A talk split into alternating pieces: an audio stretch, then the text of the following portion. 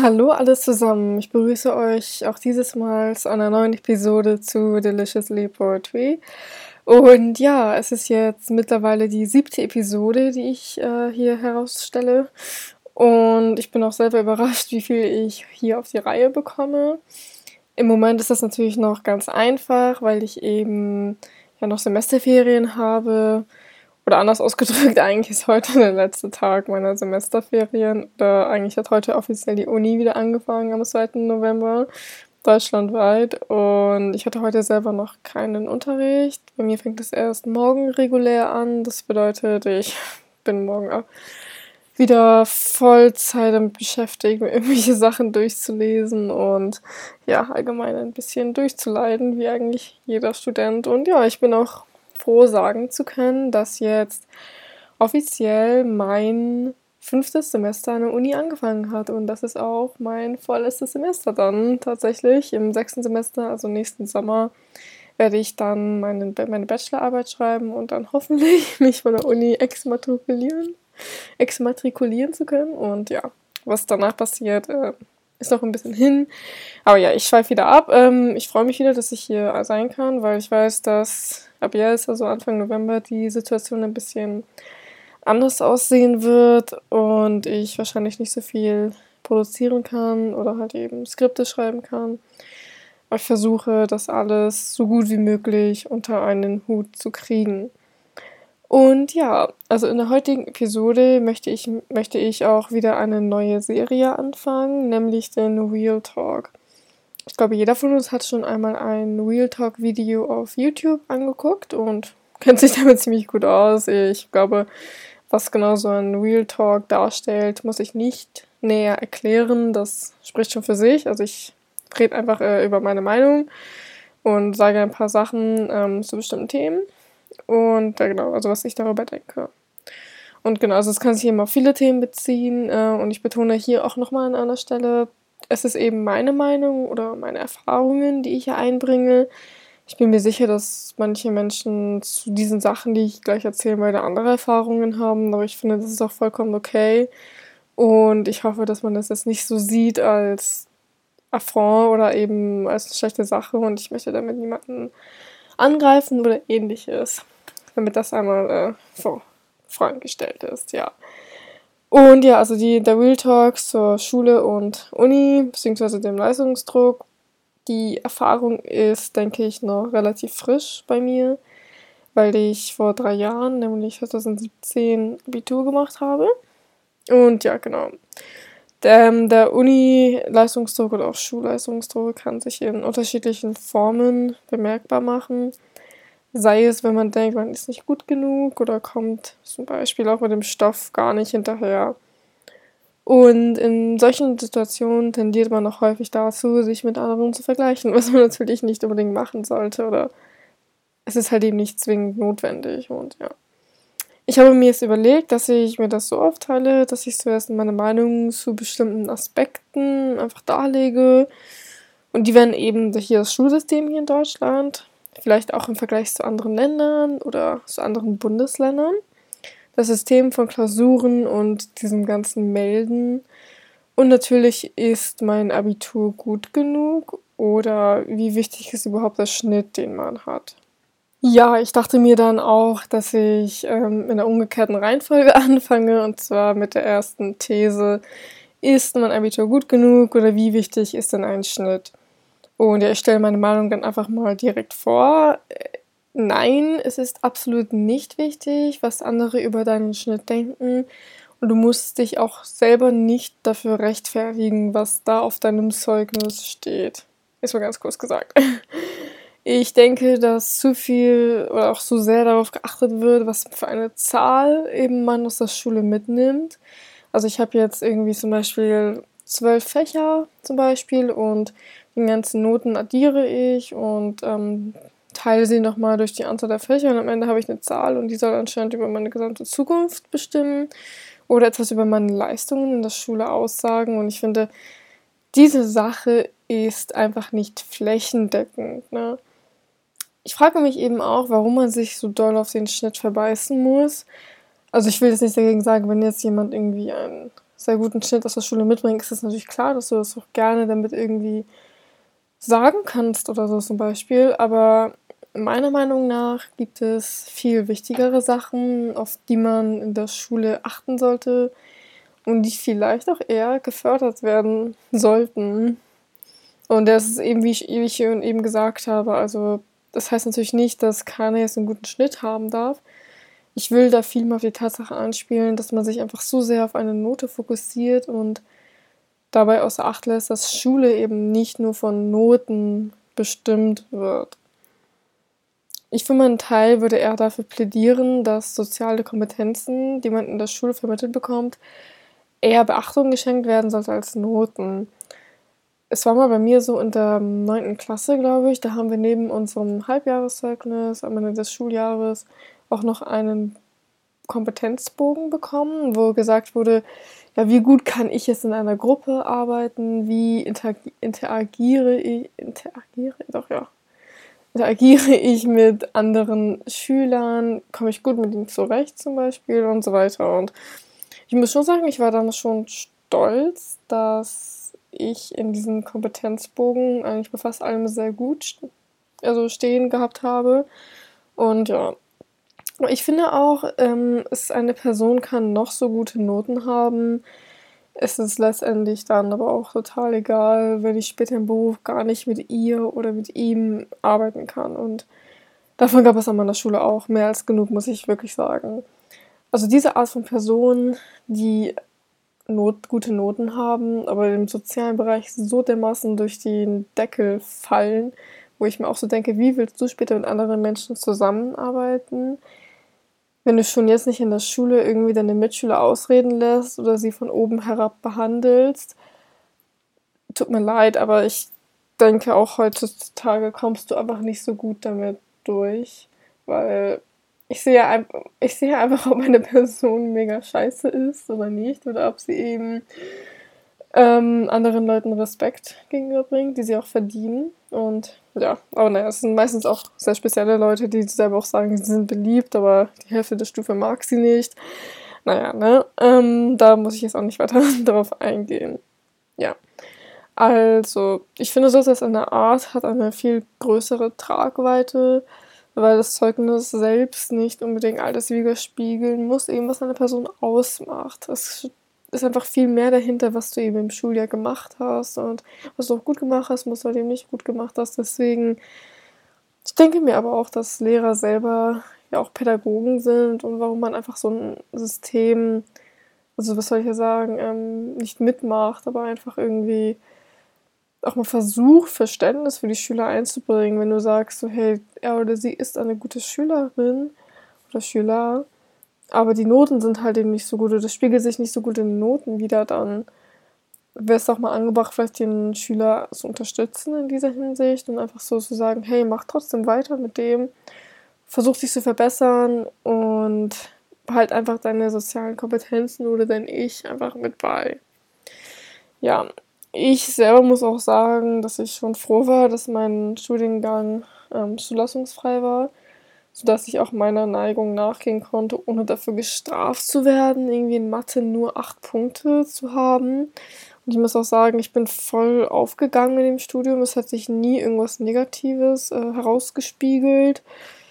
Deswegen so, warum nicht? Und das ist so eine kleine Anekdote. Also ich habe auch selber TikTok, ja, tatsächlich. Und ich sehe selber auf der App irgendwie, das war Anfang September, dass echt viele Schüler einfach Sachen gepostet haben, wo sie meinten, ja, hochschulstart.de hat die Bewerbung wieder verkackt. Ich bin auf Rangliste 5828 von 6000. Ich werde niemals in den Studiengang reinkommen. Ich denke mir so, was ist das denn für ein hartes Battle an, wie sagt man das, an Studienplätzen? Und das Ding ist, das Schlimme an der Sache ist halt, das geht alles nur von den Schulnoten aus. Das bedeutet, du gibst in, bei Hochschulstart deinen Schnitt ein und die vermitteln halt eben dann eine Rangliste und dadurch eben auch die Wartezeit. Und ich denke mir so, davon kannst du halt eben nicht bestimmen, wie, ob eine Person fürs Studium geeignet ist oder nicht. Ein altbekanntes Thema an dieser Stelle ist natürlich auch das Medizinstudium, aber ich meine doch, dass das irgendwie auch verfassungswidrig war, also diese Zulassungsmethode. Und dass man neben der Note eben auch einfach ähm, gucken soll, ob du als Mensch selber geeignet bist, äh, später Arzt zu werden. Und ja, aber wenn ich mir denke, dass ich, also es gibt auch wieder ganz viele Stories von echt hochnäsigen Medizinstudenten, und wenn ich mir so denke, das ist die nächste Elite, also die gehören, kann man eigentlich schon fast sagen, zur Bildungselite, ja, Deutschlands, weil sie einfach die besten, ähm, teilweise auch Jahrgangsbeste waren und eben dadurch diesen Studienplatz kriegen konnten. Und wenn ich denke, dass diese Menschen dann einfach später unsere Ärzte sind, die mich behandeln müssen, wenn ich krank bin, denen ich mein Leben irgendwie anvertraue. Und dann einfach so ein paar Sachen gesagt, also die ich auch selber gehört habe, die ich nicht so schön fand. Deswegen ja. Aber das muss natürlich auch nicht für alle Medizinstudenten zutreffen. Das ist ja auch ähm, natürlich nur eine kleine ähm, Gruppe, würde ich mal sagen. Und neben den Medizinstudenten gibt es natürlich auch die Jurastudenten, die mega ähm, Stress machen. Das muss ich an dieser Stelle auch erzählen. Also an meiner Uni ist es so, wir haben eine neue Bibliothek und die ist ähm, ziemlich cool und noch ziemlich hip. Sogar der Ministerpräsident war auch da bei der Eröffnung. Und ähm, die ist halt eben nur für die ähm, Literaturwissenschaftsstudiengänge zugänglich, also sollte sie eigentlich sein. Und ähm, da sind auch ziemlich viele Jurastudenten, die dort ja, einfach ihre Sachen machen und arbeiten. Und es hat sich halt immer ein mega Streit entwickelt, so, weil man sich fragt, warum sind die Jurastudenten bei uns, bei den äh, Philologen, weil sie doch ihre eigene coole Bibliothek haben. Und da habe ich gesehen, dass einige Juristen, also Jurastudenten bei Google-Bewertungen für die ähm, für die Bibliothek einfach rausgehauen haben, wo sie meinten so, ja, ihr seid doch eh alle später Taxifahrer, kümmert euch lieber um euren Taxischein, anstatt ähm, hier in die Bibliothek zu gehen und zu arbeiten. Und ich dachte mir so, ja, bravo, das sind wiederum die, das, die sind auch die nächste Bildungselite unseres Landes und sind die Leute, die mich vertreten müssen, wenn ich irgendwas verbockt habe. Und die sind dann meine einzige Hoffnung im Gerichtssaal. Und ich denke mir so, super, also mit so einem Kommentar kommst du auch mega weit. Ne? Deswegen, ja, Abiturnote entscheidet nicht alles und dein Studiengang ähm, ähm, befähigt dich nicht dazu, andere Menschen von oben herab zu behandeln, egal was du machst. Es macht dich nicht besser, in meinen Augen auf jeden Fall. Und ja, also was ich auch nochmal sagen muss, ähm, um wieder zum Thema zurückzukommen, ich bin jetzt schon seit zwei Jahren auf der Uni und ich kann es einfach so hinausposaunen. Kein Schwein juckt sich am Ende für eure Abiturnote ja, wirklich. Also keiner hat mich danach gefragt, es hat niemanden gejuckt. Man sieht einfach, ich studiere Germanistik. Das bedeutet, ich ähm, habe eine Passion dafür, ich habe eine Leidenschaft, ich habe Durchhaltevermögen dafür, was ich auch gezeigt habe in den letzten ähm, fünf Semestern.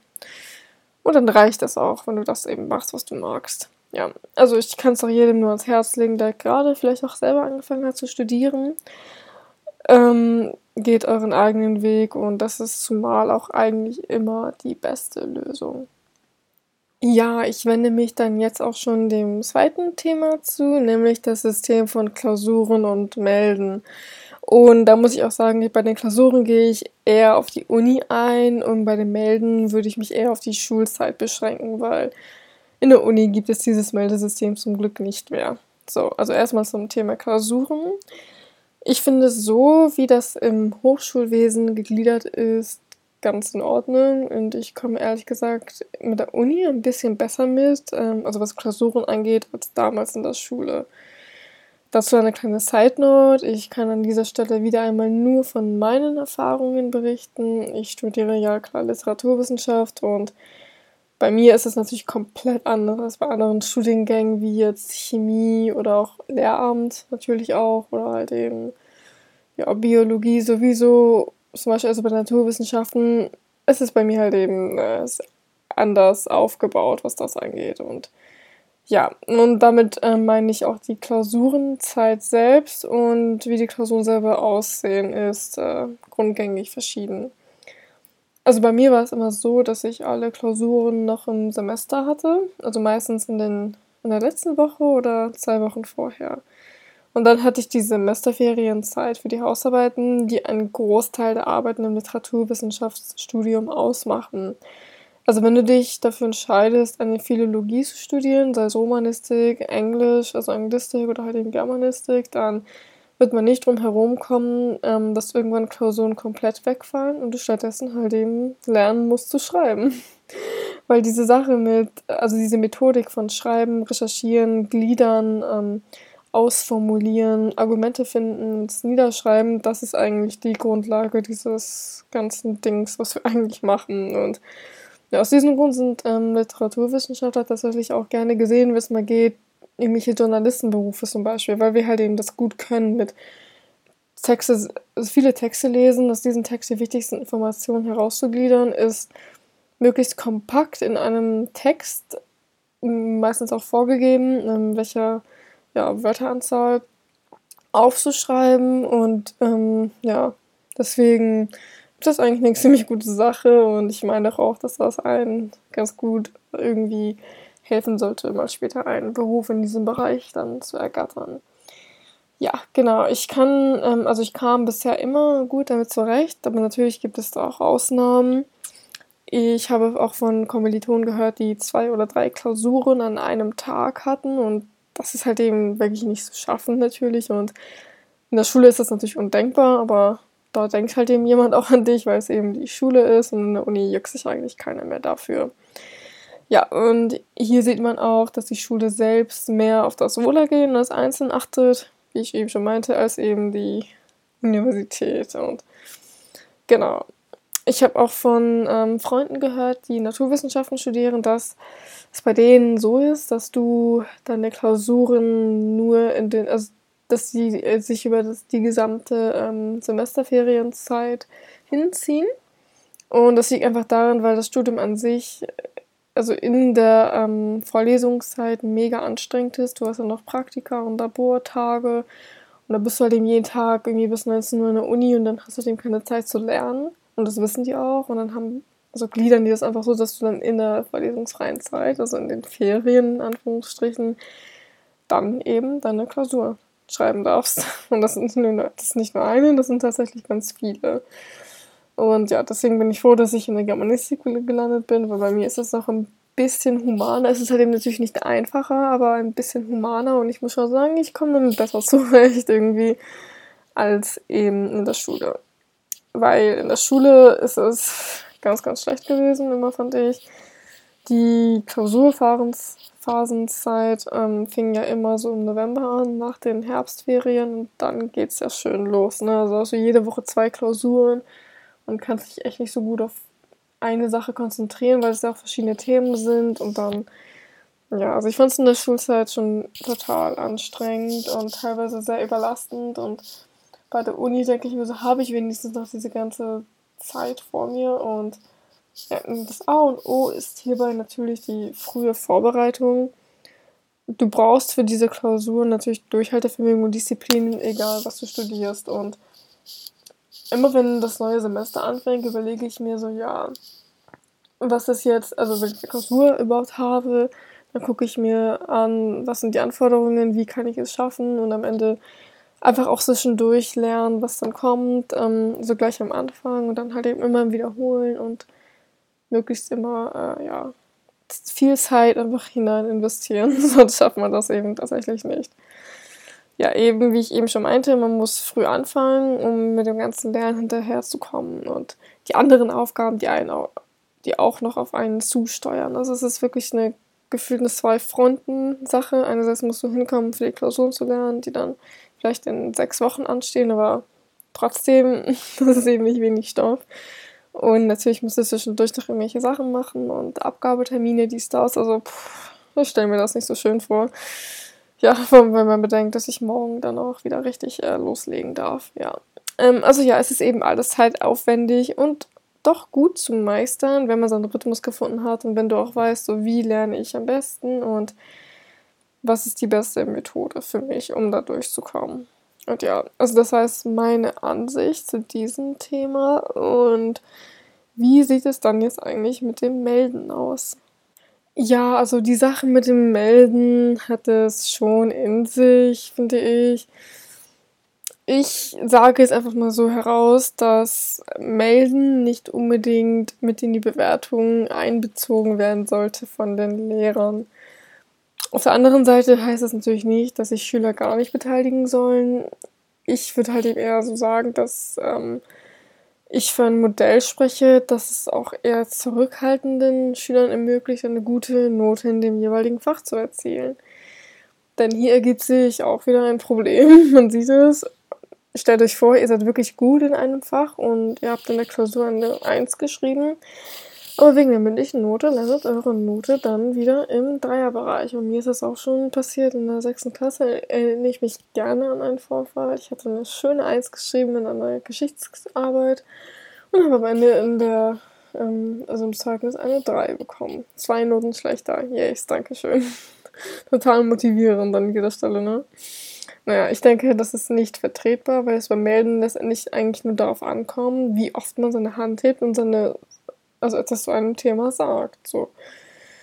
Und an dieser Stelle erkennt man schon ein Problem. Es werden halt eben Schüler bevorzugt, die sich gut in den Vordergrund stellen können und gerne mal ein bisschen lauter sind. Und ich finde, das habe ich in der Schulzeit schon mega oft gesehen, dass da einfach Schüler hinzukamen.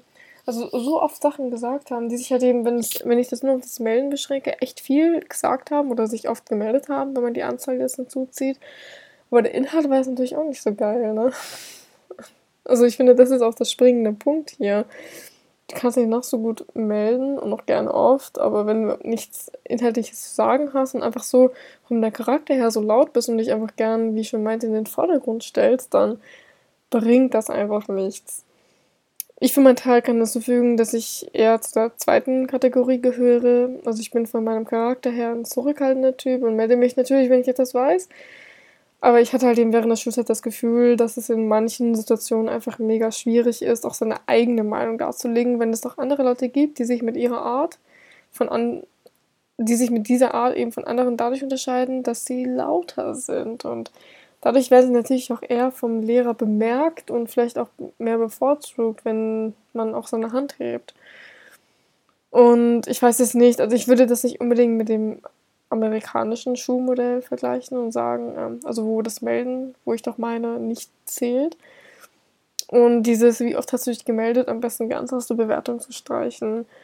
Vielleicht würde das einen Unterschied machen, aber ja, das, denn das Melden geht halt eben auf eine Zahl zurück. Und mein Eindruck ist, dass die Anzahl, also wirklich die Anzahl, wenn du es kann, du kannst es dann an deinen Fingern abzählen, vielleicht drei oder viermal hast du dich gemeldet und das entscheidet dann, welche Note du bekommst.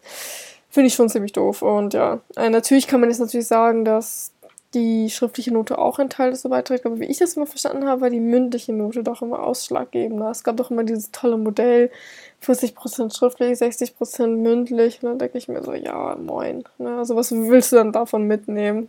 Es tut mir so leid. Er hat sich diese Bewertung ausgedacht einfach. Und ich glaube, in den Hauptfächern war es irgendwie 70-30. Und ach, wenn du dann mündlich einfach nicht so gut warst, und das heißt ja nicht gut warst, wenn du bei dem, in dem Fach gut bist und einfach gut mitmachst, aber halt eben nicht auf deine Hand nach oben reißen kannst, weil man vielleicht ein bisschen zurückhaltender ist oder sich einfach nicht, was soll ich sagen, nicht traut oder nicht vom Lehrer drangenommen wird oder sonst irgendwas, dann hat am Ende keiner was davon. Ne? Und ja, ich finde, ohne diesen Druck im Hintergrund könnte man ohne Zwang in den Unterricht gehen und dann einfach von sich selber aus mitmachen. Das würde vielleicht einfach ein bisschen befreiender wirken, auch für die Schüler. Und ja, eben weil Schüler von ruhigerem Charakter nicht benachteiligt werden sollten. Und ich appelliere da nur an die Lehrkräfte, dass die das auch im Hinterkopf haben und auch selber sehen, so was das eben einem Kind oder ja, einem Heranwachsenden eben antun kann, wenn man halt eben ja nur auf dieses Melden reduziert wird und das einfach nicht nichts bringt, wenn du selber äh, einfach nicht, erstens nicht so viel zu sagen hast natürlich oder halt eben, wenn du dein Charakter ist und nicht so zulässt, dass du jede Stunde 50 Mal mit den Fingern knipsen musst oder sonst irgendwas. Aber ja, das ist nur meine Meinung dazu. Ich komme jetzt auch schon zum Schluss und würde eine letzte Meinung von mir darlegen. Und das ist dann vielleicht eher mehr so eine Art Storytime. Und zwar geht es eben um das deutsche Schulsystem oder den Unterschied zu den einzelnen Bundesländern. Und davon kann ich viel erzählen, weil ich komme nämlich aus Hamburg und bin für mein Studium nach Bayern gezogen. Und ich habe das in den letzten Jahren schon etwas näher beobachten können, dass das Schulniveau schon anders ist als bei uns im Norden. Man merkt, dass die Schüler im Süden, was das Schulische angeht, einfach mehr Pensum haben als der Rest des Landes. Und du bemerkst das auch, wenn das Abitur vor der Tür steht. sie haben einerseits fünf schriftliche Prüfungen und drei mündliche. Mathe, Deutsch, Englisch sind dabei Pflicht im ähm, Schriftlichen. Das bedeutet, du hast noch zwei extra, ähm, also zwei extra Fächer, die du dir dazu holen kannst für die schriftliche Prüfung. Und für die drei mündlichen musst du einfach den Rest irgendwie zusammenkratzen. ja, und ich muss auch ehrlich sagen, bei Mathe wäre ich komplett raus. Also, das hätte mir den Abiturschnitt echt doll vermiest. Und ich bin froh, dass ich da rausgehen konnte aus der Schule, ohne irgendwie mich nochmal mit Mathe durchzuquälen. Und ja, es zeigt sich eben auch in den Statistiken, wenn man das allgemein betrachtet. Schüler aus Bayern haben eben Jahr auf Jahr die besten Abiturergebnisse des Landes.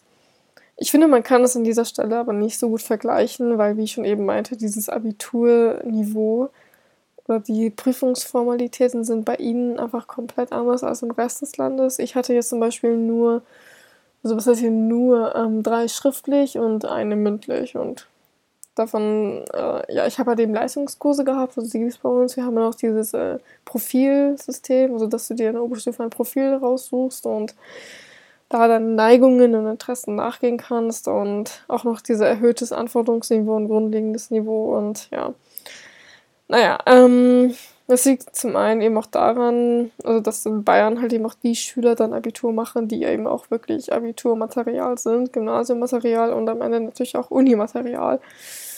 Ja, ähm, bei denen wird unten ein bisschen stärker aussortiert, als es bei uns der Fall ist. Und so wie ich das verstanden habe, was Kommilitonen erzählt haben, kannst du eben, wenn du irgendwie in der 10. Klasse bist, nicht in die Oberstufe versetzt werden, wenn du eine bestimmte Anzahl an Noten nicht einbringst oder wenn du zu oft irgendwie eine 4 in Mathe hast oder ähnliches. Und bei der 5 bist du sowieso raus. Ähm, und beim Abitur ist es halt eben so ähnlich dann. Da wird stärker ähm, geguckt, wer kann es schaffen, wer nicht. Und wenn sich das in den Noten nicht widerspiegelt, kann man sich eigentlich gleich verabschieden. ja. Das Ergebnis ist halt eben, wie ich es schon am Anfang gesagt habe, es machen dann auch die Leute Abitur, die für das Gymnasium gemacht sind und eben auch die entsprechenden Qualifikationen mitbringen. Ich finde auch allgemein gesagt kann man äh, sehen, dass die im Süden einfach eine Menge an Aufgaben bekommen, auch was während der Schulzeit angeht.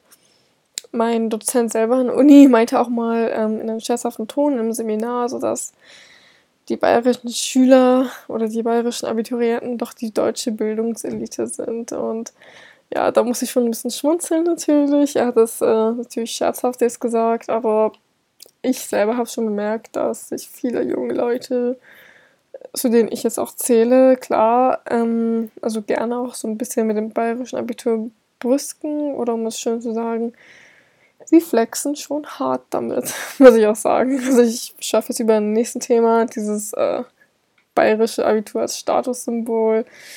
Ja, ich habe mal auch einen Bekannten sagen hören, so ich komme aus Baden-Württemberg und ich habe wenigstens noch ein ordentliches Abitur und ich denke mir so, ja, natürlich kann man das sagen, wenn man dort aufgewachsen ist, wenn man dort zur Schule gegangen ist und wenn man dort am Ende halt eben am Ende des Gymnasiums die Abiturprüfung abgelegt hat. Aber das ist halt eben nicht übertragbar auf andere. Also ich könnte das halt eben niemals von anderen sagen, weil ich weiß so, wir haben einfach 16 verschiedene Bildungssysteme eigentlich in Deutschland und ich bin einfach nicht mit dem anderen vergleichbar. So, das meine ich. Und diese Aussage war natürlich nicht herablassend gemeint und er hat es auch wieder in einem scherzhaften Ton gesagt, aber ich finde, es hatte so einen kleinen faden Nachgeschmack, weil ich meine, so, wir beide sind an derselben Uni immatrikuliert gewesen und wir beide studierten so. Who cares, wo du dein Abitur gemacht hast? Also tut mir leid ne? Und ich will damit auch sagen, dass das Abitur von anderen Schülern aus anderen Bundesländern eben nicht weniger wert ist. Egal, ob du jetzt aus Hamburg, Berlin oder Hessen kommst.